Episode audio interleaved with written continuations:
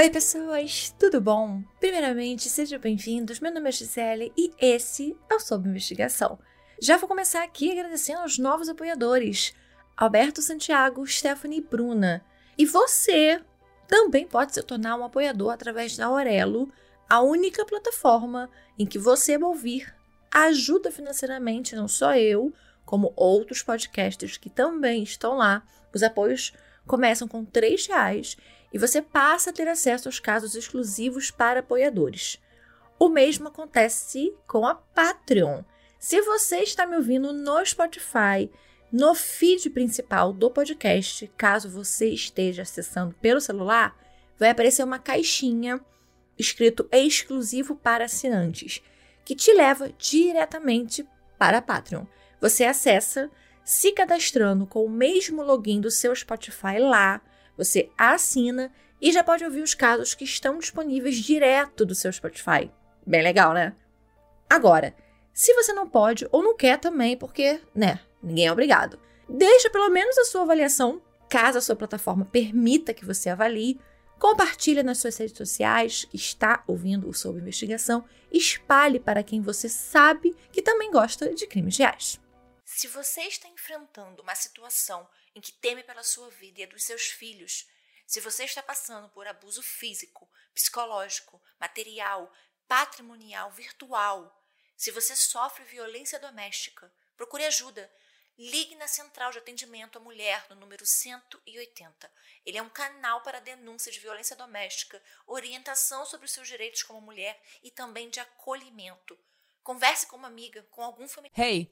Você se interessa por crimes reais, serial killers, coisas macabras e tem um senso de humor um tanto quanto sórdido? Se sim, você não está sozinho. Se você precisa de um lugar recheado de pessoas como você, venha conhecer o podcast Pátria Amada Criminal. Todas as semanas tentamos entender o pior da humanidade. Nesse processo, a gente ri, chora, fica brava, fofoca, porque afinal de contas é assim que a gente fala quando está entre amigos. Suas novas melhores amigas trevosas estão aqui no Pátria Amada Criminal.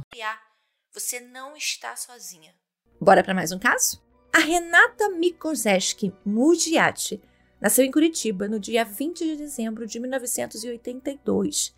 Era filha de Renato Mugiati e Maria do Carmo, tinha outros três irmãos.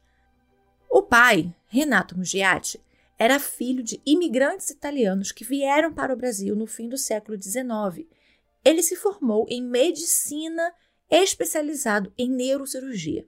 Ele foi o primeiro no Paraná a realizar um tratamento alternativo para a doença de Parkinson, a talamatomia estereotáxia. Ele também foi um dos fundadores da Academia Brasileira de Neurocirurgia e presidente dela. Ele foi professor na Universidade Federal do Paraná e também na PUC do Paraná.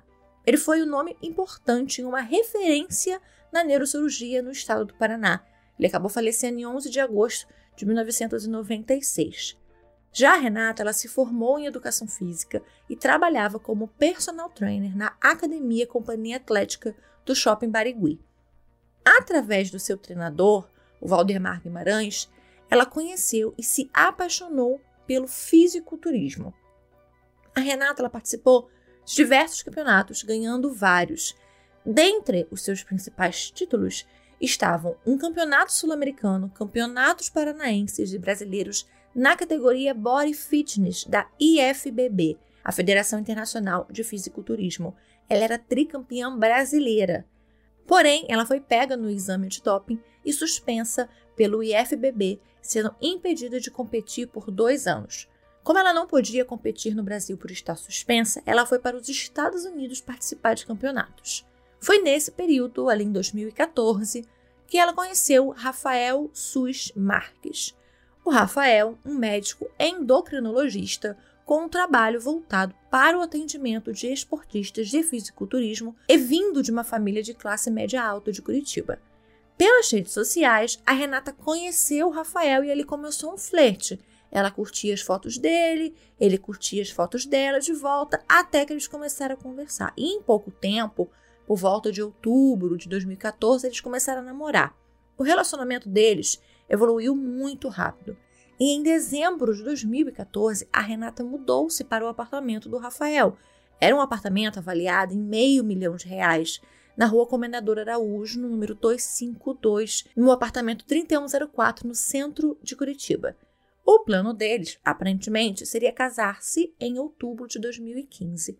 O Rafael, então, inicia o treinamento de Renata. Ele começa a cuidar da alimentação dela, do treinamento físico dela, dispensando o Valdemar Guimarães, que a treinava há anos. Inclusive, o Rafael chegou a enviar mensagens para Valdemar o questionando sobre o porquê de ele continuar divulgando fotos de Renata e do trabalho que ele fez com ela, já que ela não estava mais treinando com ele.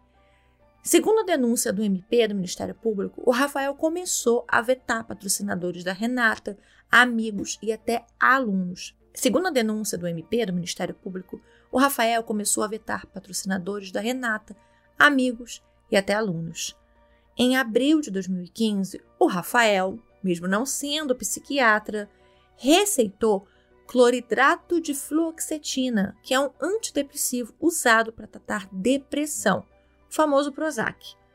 Em julho de 2015, a Renata se inscreveu para uma competição na IFBB no Paraná, o Campeonato de Fisiculturismo do Estado. Entretanto, as coisas não saíram como ela esperava, lembrando que havia dois anos que ela não competia.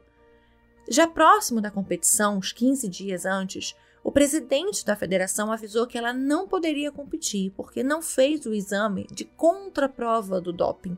Só que quando ela foi avisada disso, não dava mais tempo de fazer o exame e apresentar os resultados. E aquilo foi um baque para Renata.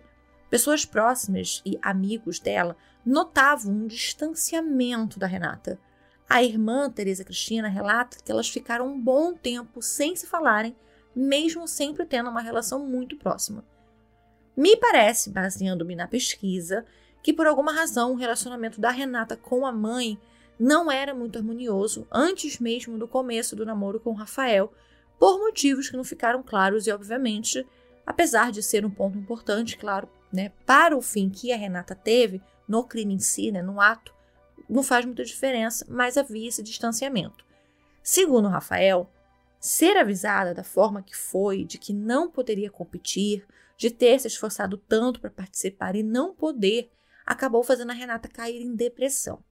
Na versão dele, a convivência ficou muito difícil. Isso era por volta de junho, julho de 2015. A Renata teria começado a inventar desculpas para não trabalhar e, com isso, perdeu todos os alunos e o próprio trabalho, passando a depender dele financeiramente. Ela deixou de querer ver os amigos, de comer, de ver as pessoas. Ele usava o treinamento e o trabalho com ela nas redes sociais dele, postava os treinos, a alimentação, as orientações que ele passava. Só que o Rafael conta que alguns perfis apareciam nas postagens com mensagens ofensivas, agressivas contra a Renata, chamando a Renata de gorda, diminuindo o esforço dela, direcionando ofensas a ele também. No começo de setembro de 2015, a mãe do Rafael chegou a levar a Renata na emergência da clínica Heidenberg, que é uma clínica psiquiátrica lá em Curitiba. E o médico que a atendeu prescreveu sertralina, que é um antidepressivo. Além disso, novamente, o próprio Rafael também receitou o Rivotril. Eu não sei como o organismo reage a essa combinação de medicação psiquiátrica, mas aparentemente a Renata tomava ambos os remédios juntos. Incomodado com os comentários ofensivos nas redes sociais, o Rafael diz que procurou a Delegacia de Crimes Cibernéticos com os prints desses perfis das mensagens para fazer um boletim de ocorrência. As brigas entre eles foi progredindo, a Renata não parecia estar bem.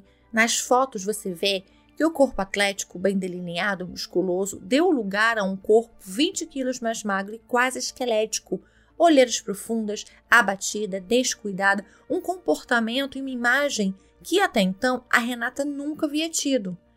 Na página de Facebook dela é postado no dia 6 de setembro o seguinte: abre aspas. Bom, aviso a todos que me seguem que hoje é meu último dia de vida, depois de sofrer três dias de agressões por amar a pessoa que estava. Hoje me suicido feliz e em paz. Fecha aspas. Claro que as pessoas ficaram assustadas, até porque um pouco antes ela tinha postado uma mensagem dizendo em My Sweet Home. O que quem a seguia e amigos já tinham achado estranho, porque ela não costumava escrever errado, seja em português ou não. E aquela frase estava errada. Ela tinha uma boa escrita e a frase também não combinava muito com o tipo de postagem dela. Dia 7 de setembro de 2015, no dia seguinte, a Polícia Civil atende um chamado na rua Comendador Soares. Uma mulher estava dentro de um apartamento, possivelmente sem vida, após um suicídio. Quando os policiais chegaram para atender o chamado, era o apartamento do Rafael. Ele estava do lado de fora, dizendo que ele estava numa pizzaria com um amigo quando ela mandou uma mensagem se despedindo dele e ela já vinha ameaçando se matar. Ele então pediu que o amigo deixasse em casa. Só que a fechadura do apartamento, que era eletrônica, não abria, porque ela trancou a porta por dentro e ela também não respondia de jeito nenhum. A polícia arromba a porta e encontra Renata deitada na cama de bruços, no escuro, com caixas de remédios vazias no chão ao lado dela, mas aparentando estar bem, conforme o boletim de ocorrência feito pelos policiais que atenderam. Como eles desconfiaram que ela tinha tomado todos aqueles remédios de uma vez, o SAMU foi chamado para atendê-la. O Rafael, ele não estava dormindo em casa naqueles dias. Ele diz que o motivo eram as brigas deles, as ameaças dela se matar. Então, para se afastar um pouco, ele passou três dias dormindo em um hotel. Como infelizmente a Renata não está mais aqui para contar a sua história, eu vou começar com que o Ministério Público defendeu o que aconteceu. Então, de acordo com o Ministério Público, o Rafael SUS mantinha uma relação abusiva com a Renata.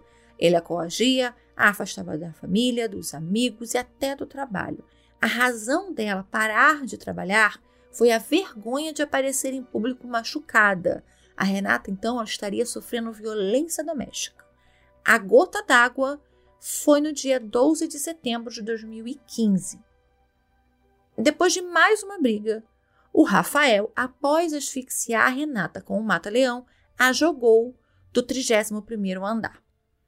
Às 2h47 da manhã do dia 12, o próprio Rafael liga para o 190, 190, pedindo socorro e dizendo que a namorada havia acabado de se jogar do apartamento.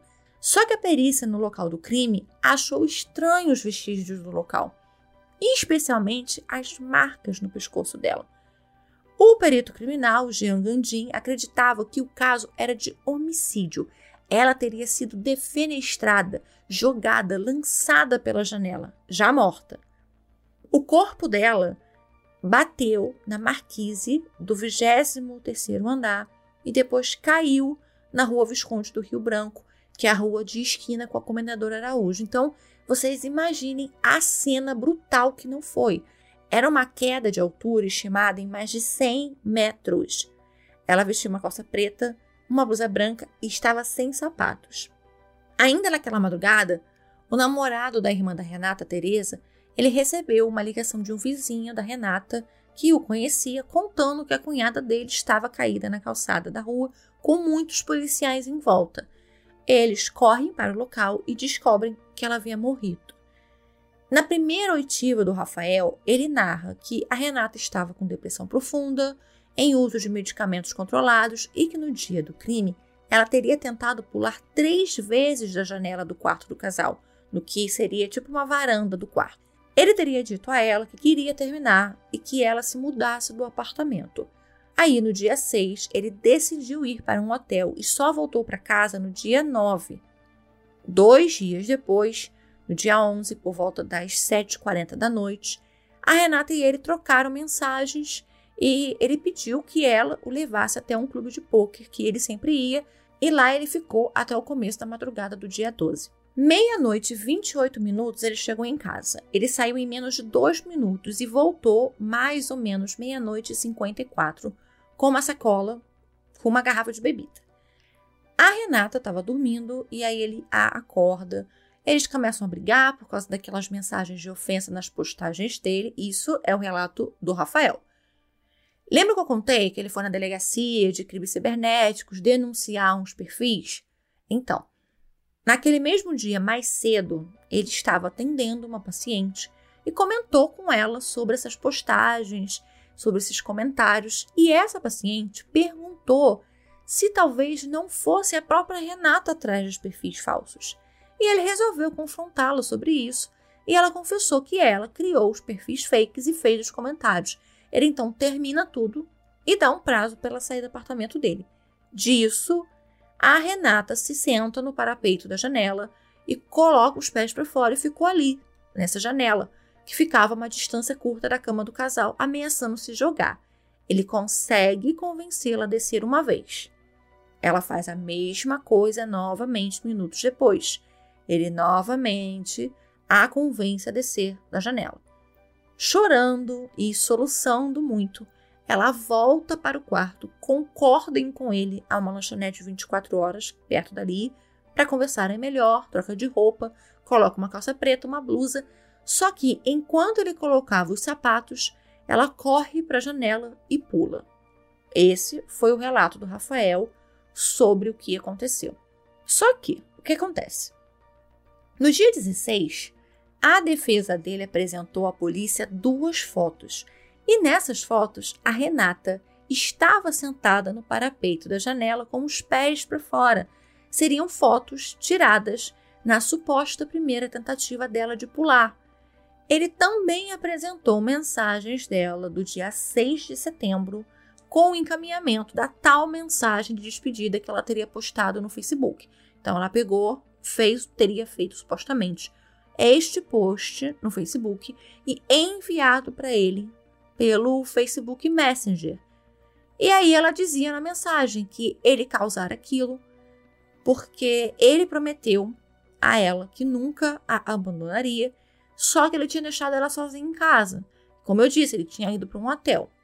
A justificativa dele para as fotos era tirar as fotos para mostrar para a família dela, para os amigos dela, que ela precisava de uma internação, porque ela estava em depressão profunda tentando suicídio. O exame anatomopatológico, nome difícil, que é um exame que analisa tecidos e células, ele é feito com amostras do pulmão. Então, esse exame foi feito com amostras do pulmão da Renata, é, amostras também do rim, do coração e de um osso, o osso ióide. É um osso que fica na parte anterior do pescoço, né? Ele auxilia na fala, auxilia na respiração, na mastigação. E esse exame revelou focos de hemorragia, hipertrofia cardíaca, congestão hepática e uma fratura de ramo esquerdo do osso ióide. Então, tudo isso analisado era condizente com sofrimento causado anterior à morte. O exame necroscópico realizado no IML afirmou que a causa da morte era asfixia mecânica. Eu não encontrei se especificava qual tipo, né, se era por esganadura, né, usando né, esganadura, que é quando você usa as mãos, ou por sufocação direta. A cremação da Renata foi marcada para o dia 12 à noite, só que não aconteceu. A justiça determinou que ela não fosse cremada devido à investigação. O corpo também é um vestígio. É o que eu mais ouço nos cursos de criminalística. Então, cremando acabaria com qualquer marca, qualquer lesão que poderia ainda ser examinada. E essa decisão acabou se provando a melhor decisão. De cremação, a família decidiu então pelo enterro, que aconteceu no cemitério Parque Iguaçu no dia 21 de setembro de 2015. E ainda no velório, o Rafael apareceu com seu advogado querendo participar. E aí foi uma confusão. A família negou a entrada dele e o velório foi pausado até que ele se retirasse e ele se recusava a sair. Depois que a advogada da família foi conversar com o advogado dele, que ele por fim saiu. E por que a família impediu a participação dele? Bem, primeiro, que o exame do IML e o de perícia de local já apontavam um homicídio. E segundo, que logo após o crime, alguns dias depois, um advogado muito famoso no Paraná e que vocês também conhecem, apareceu na delegacia com mensagens que Renata havia enviado a ele seis dias antes de morrer. Era o Dr. Cláudio Daledoni Júnior. Para quem não conhece, O Dr. Daledoni, ele atuou em casos muito grandes como advogado de defesa. Ele foi advogado da família do Evandro, do caso Evandro do Ivan Mizanzuki, também foi advogado do Diógenes, foi advogado da Valentina Andrade, no caso dos emasculados de Altamira. Ele defendeu o goleiro Bruno, defendeu o Luiz Felipe Monvalier, do caso Tatiane Spitzer, e atualmente ele é defensor do Jairinho, do caso Henri Borel, entre vários outros casos bem emblemáticos, casos inclusive que eu ainda vou trazer aqui para o podcast. No dia 7 de setembro, no feriado, que foi o dia que o Rafael fez a ligação chamando a polícia no apartamento, o Daledoni recebeu diversas mensagens e fotos da Renata. Eles não se conheciam, mas eram amigos de Facebook. Ele já era um advogado famoso, muito conhecido em Curitiba, e ela mandou uma mensagem para ele pedindo ajuda. As mensagens eu vou deixar depois no Instagram e no blog para vocês lerem a conversa e verem as fotos que ela enviou para ele. Resumidamente, na conversa, ela diz que está sofrendo agressões de um namorado alcoólatra, chamado Rafael Sus Marques, e há bastante tempo. Ela manda fotos dela sangrando, de lesões no rosto, lesões no pé, arroxeados no rosto. São fotos bem pesadas. Você vê que são ferimentos graves. E ela pergunta se ele pode ajudar. Ele pede que ela vá a uma delegacia. Por fim, ela escreve que ia ficar tudo bem, que ela estava ouvindo a polícia chegar. Quando a notícia da morte dela começou a circular na imprensa, foi que ele lembrou da conversa e notou que era a mesma pessoa. O Rafael ele foi preso no dia 26 de setembro. O delegado baseou o pedido de prisão temporária no laudo do IML. Mas acontece uma reviravolta. Foi realizado um segundo exame necroscópico pelos médicos legistas do IML, o Daniel Coleman e o Francisco Moraes Silva. Nesse, afirmava que ao cair, a Renata ainda estava viva, portanto, a causa da morte era suicídio. Eu quero até explicar aqui que sempre, sempre quem dá a causa jurídica da morte é o médico legista. Cabe a ele imputar se a morte foi, se foi acidente, se foi homicídio, se foi suicídio, se a morte foi natural ou se ela foi violenta, se ela é indeterminada. Então, o laudo necroscópico é extremamente importante tanto na fase de inquérito policial e mais ainda na fase de processo penal. A partir deste laudo, o Rafael foi solto no dia 16 de outubro de 2015, então ele ficou 22 dias preso. A defesa dele, sobre as fotos que o Dr. Daredoni mostrou, que a própria Renata o encaminhou, disse que os machucados e as lesões eram referentes a um acidente de carro que ela sofreu meses antes e que no impacto da batida ela bateu com o rosto no para-brisas, o que causou o sangramento pelas narinas e os machucados no rosto. A perícia fez exames no carro da Renata, que era um Peugeot, periciou todo o exterior e o interior, não encontrando sinais de sangue nem mesmo clominol. Não encontrou sinais de batida, nada que levasse a crer que o carro passou por algum acidente. Também foi constituída uma reprodução simulada no apartamento do Rafael para verificar se a história contada por ele em depoimento e que ele mantinha era plausível. Além de afirmar que ela se jogou, tanto Rafael quanto alguns outros vizinhos diziam ter ouvido um grito na queda, o que seria um sinal de que ela caiu viva, e isso também era algo que a perícia queria constatar. Só que não foi possível concluir, na reprodução simulada, que a cronologia que ele apresentou fazia sentido, ou de que aquilo que ele dizia ter feito era plausível e era condizente com os vestígios que foram encontrados e também com o corpo. Como o segundo exame do IML deu suicídio e o primeiro concluiu homicídio, foi montada uma junta de quatro médicos legistas do próprio IML para elaborarem um novo laudo e confrontarem os dois primeiros.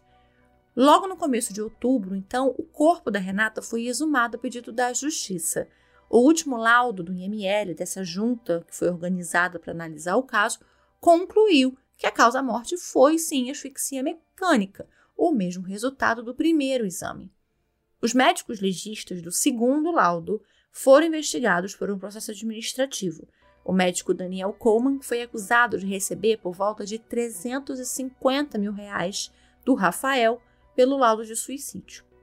O inquérito policial foi para o Ministério Público em dezembro de 2015 e o Rafael foi indiciado por homicídio qualificado. Do dia 15 de janeiro de 2016 a 21 de janeiro de 2016, o Rafael ficou preso no Complexo Médico Penal do Paraná, em Pinhais, e saiu com tornozeleira. No fim do ano de 2016, o Rafael foi acusado de agressão física por uma mulher que ele se relacionou naquele ano e que engravidou dele. No Natal, ele voltou então a ser preso devido a essa acusação. A alegação dele era que ele queria ver o filho, que eles tiveram filho juntos, né? E ela proibiu. E aí, na discussão dos dois, ela o agrediu primeiro e aí ele revidou. Dessa vez, ele ficou preso por sete meses. Ele foi solto através de uma liminar, mas como as regras para ele ficar em liberdade era como assim, não pode estar fora de casa depois das nove da noite, e essas regras não estavam sendo cumpridas, o Ministério Público então solicitou que ou ele fosse monitorado por tornozeleira eletrônica ou ele fosse novamente preso. Você pode estar impressionado ou impressionada dele ter namorado mesmo ainda respondendo por uma acusação de homicídio de uma namorada. Mas você vai ficar muito mais sabendo que na investigação foi levantado que ele, horas depois da morte da Renata, ele dormiu no apartamento normalmente. E não só dormiu, ele ficou trocando mensagens com várias mulheres, as chamando para ir lá pro apartamento ficar com ele. E eu acho que aqui você me entende o que eu quero dizer com ficar com ele, né? O Rafael ele acabou preso novamente em 2017 e o processo judicial foi caminhando em passos lentos, mas gente, mas muito lento, assim, mais lento do que uma tartaruga. O doutor Daledoni assumiu como advogado da família e ficou no caso até 2021, quando, ao assumir ele a defesa do Luiz Felipe Monvalier, o acusado e condenado de matar a Tatiane Spitzer, que é um caso também no Paraná, onde ela também foi defenestrada, já morta. Eu até quero trazer esse caso dela aqui no spin-off.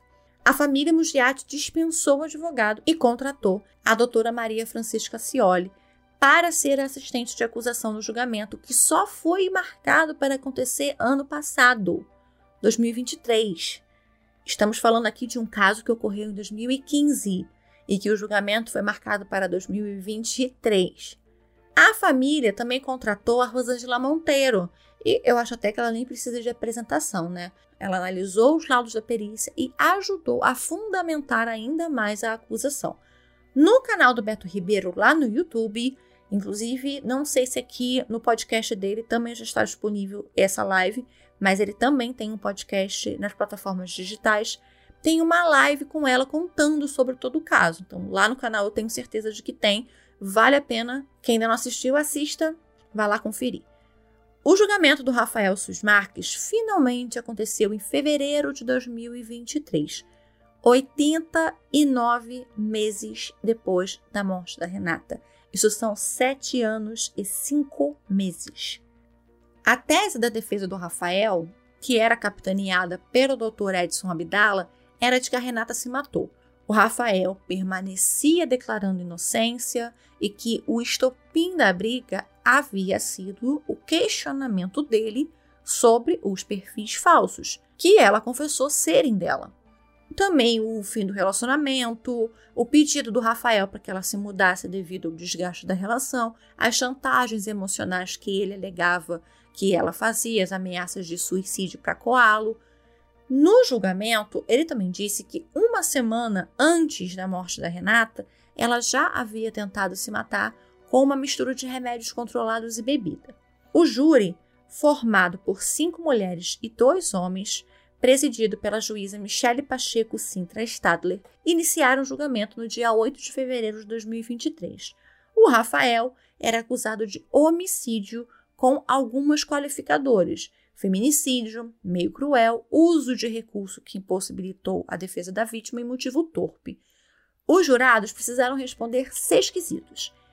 O primeiro era: Renata Mugiati recebeu um golpe mata-leão que ocasionou asfixia e morte? Segundo, Rafael Sus foi o responsável por asfixiar e matar? Terceiro, deseja absolver o réu? Quarto, o réu agiu por motivo torpe. Quinto, o réu usou meio cruel. E o último, a qualificadora de impossibilitar a defesa se aplica? O Rafael Sus Marques foi condenado a 31 anos de reclusão em regime inicial fechado pelo homicídio, 16 meses de detenção em regime inicial aberto, mais 30 dias multa no valor de um terço do salário mínimo por fraude e lesão corporal. Só que na prisão, duas coisas aconteceram com Rafael. A primeira foi que ele se casou. Ele já estava casado ano passado, 2023, quando aconteceu o júri, e o casamento foi na prisão. Eu não achei a história de como ocorreu, como eles se conheceram, mas no julgamento ele cita a esposa e fala sobre ele estar casado. A segunda coisa foi o pedido do diretor do Complexo Médico Penal, Samuel José, do Rafael trabalhar como médico. O diretor solicitou que ele fosse liberado para trabalhar tanto no complexo quanto na penitenciária estadual de Piraquara, devido à falta de profissionais ele ia e voltava escoltado das escalas dele, que eram as terças, quartas e quintas, das oito e meia da manhã às quatro e meia da tarde. A cada dia trabalhado, de seis a oito horas, ele diminui um dia da pena dele. Mesmo preso, o CRM do Rafael ainda está ativo hoje, agora, 2024. Então ele continua atuando como médico. O que o difere do Leandro Boldrini, que também está ativo lá no CRM, só que lá no Rio Grande do Sul, é que ele agora trabalha como médico dentro da prisão. Eu creio que mesmo depois que ele sair em regime semiaberto, é, ele deve continuar com o CRM. No fim do processo administrativo lá do IML, o médico Francisco Moraes, por fim, se aposentou e em 2018, o médico Daniel Como foi exonerado do cargo público. E... Hey, você se interessa por crimes reais, serial killers, coisas macabras e tem um senso de humor um tanto quanto sórdido? Se sim, você não está sozinho. Se você precisa de um lugar recheado de pessoas como você, Venha conhecer o podcast Pátria Amada Criminal. Todas as semanas tentamos entender o pior da humanidade. Nesse processo a gente ri, chora, fica brava, fofoca, porque afinal de contas é assim que a gente fala quando está entre amigos. Suas novas melhores amigas trevosas estão aqui no Pátria Amada Criminal. Esse é o caso do nosso spin-off de hoje, espero que vocês tenham gostado. É muito triste, vocês vão ver as fotos de como a Renata ficou. Ficou assim, gente, ficou as fotos dela em vida, tá? Não é as fotos dela ficou na morte, não. Ficou ela em vida, porque, gente, é muito nítido ver o quanto essa relação a definhou, o quanto sugou a vida dela. Eu achei curioso até o fato dela, do pai dela ser médico e ela acabar entrando em uma relação com um outro médico que, mesmo, pelo menos é o que se entende das mensagens dela para o Daledone, mesmo ela sabendo que era uma relação que fazia mal, ela não conseguia sair. E ele não foi o primeiro namorado dela, nem o de mais longa duração. Mas as coisas entre eles foram muito rápidas e se desenrolando de uma forma tóxica tão rápido quanto. E existe também a questão da consciência. A consciência dela em saber que estava em uma relação, que estava fazendo muito mal a ela e justificar o abusador. No caso dela, a justificativa era a bebida. E isso acontece em 99,99% ,99 dos casos de abuso. Ou é a bebida, ou é porque você o irritou, ou porque ele está estressado com o trabalho, ou porque ele foi criado assim, ou porque ele está sem dinheiro, ou porque sabe sei lá o quê. Sempre há uma justificativa que a vítima encontra, ou então ela é levada a acreditar que existe pelo agressor. Você apanha e se culpa por apanhar. E também tem a questão da vergonha, que é um fator importantíssimo, porque é a vergonha que impede muitas vezes dessa mulher vítima buscar ajuda. A vergonha de admitir que está sofrendo violência doméstica, a vergonha do julgamento da família, a vergonha da culpa que ela sabe que vai ser posta nela. Sabe aquela de, mas você não sabe lidar com ele, mas você também peita ele, você não sabe acalmar ele na cama, porque você não faz as coisas que ele manda, é, a mulher sabe aí edifica o seu lar e por aí vai. E o agressor usa dessa vergonha para ir afastando essa mulher que é vítima dele, da família, dos amigos, dos conhecidos, do trabalho, até que ela dependa dele e esteja na teia que ele criou de tal maneira que ela acha que não tem como sair, ela não é capaz de ver uma luz no fim do túnel. E a gente percebe isso aconteceu muito com a Renata nesse caso, dentro desse relacionamento. O Rafael, além de todo o histórico de agressão, ele tinha, tipo, é, BOs com outros tipos de agressão. Tinha contra segurança de segurança de boate, contra amigos, inclusive. Então, ele já tinha um problema com agressividade. Prova disso é que, assim que ele foi solto, namorou uma menina, a engravidou, e ele foi de novo preso por agressão a uma outra mulher. Manter relação com alguém que tem depressão é difícil. Pelo menos os relatos que eu já ouvi sobre é difícil. Mas eu entendo que é muito difícil você se relacionar com alguém, seja bipolar, seja histriônico, esquizofrênico, porque pessoas com transtornos ou doenças mentais acabam adoecendo a família em volta, porque é a rede de apoio que ela tem, isso acontece. Mas não me parece que. Não me parece, tá? Não estou dando diagnóstico porque eu não sou psicóloga. Não me parece que é no caso da Renata. Tanto foi que ele foi condenado, está condenado e ele está preso. Mas é isso. Caso você que esteja aqui me ouvindo esteja passando por algo parecido, não espere ter o fim da Renata, procure ajuda. Existe um 180 que ele é 24 horas por dia, você pode ligar no momento que você quiser. Existem vários centros de apoio atendimento à mulher. Você pode achar que você está sozinha, mas você não está sozinha. Se precisar de ajuda, eu tô aqui, gente. É só me procurar, me manda uma mensagem que eu puder ajudar você que está dentro dessa situação e você vê nessa situação, nesse caso da Renata, pontos parecidos com a sua própria história, procure ajuda. É isso, já já a gente se vê de novo no próximo episódio, gente. Beijos!